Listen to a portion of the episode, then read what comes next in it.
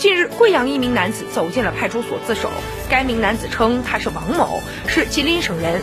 一九九八年二月，伙同三名男子在打车的途中抢劫出租车司机，并将其杀害抛尸。王某某交代，案发之后，其一直在全国各个省份东躲西藏，不敢透露自己的真实身份，不敢和人交朋友，只有做苦力为生，天天担惊受怕。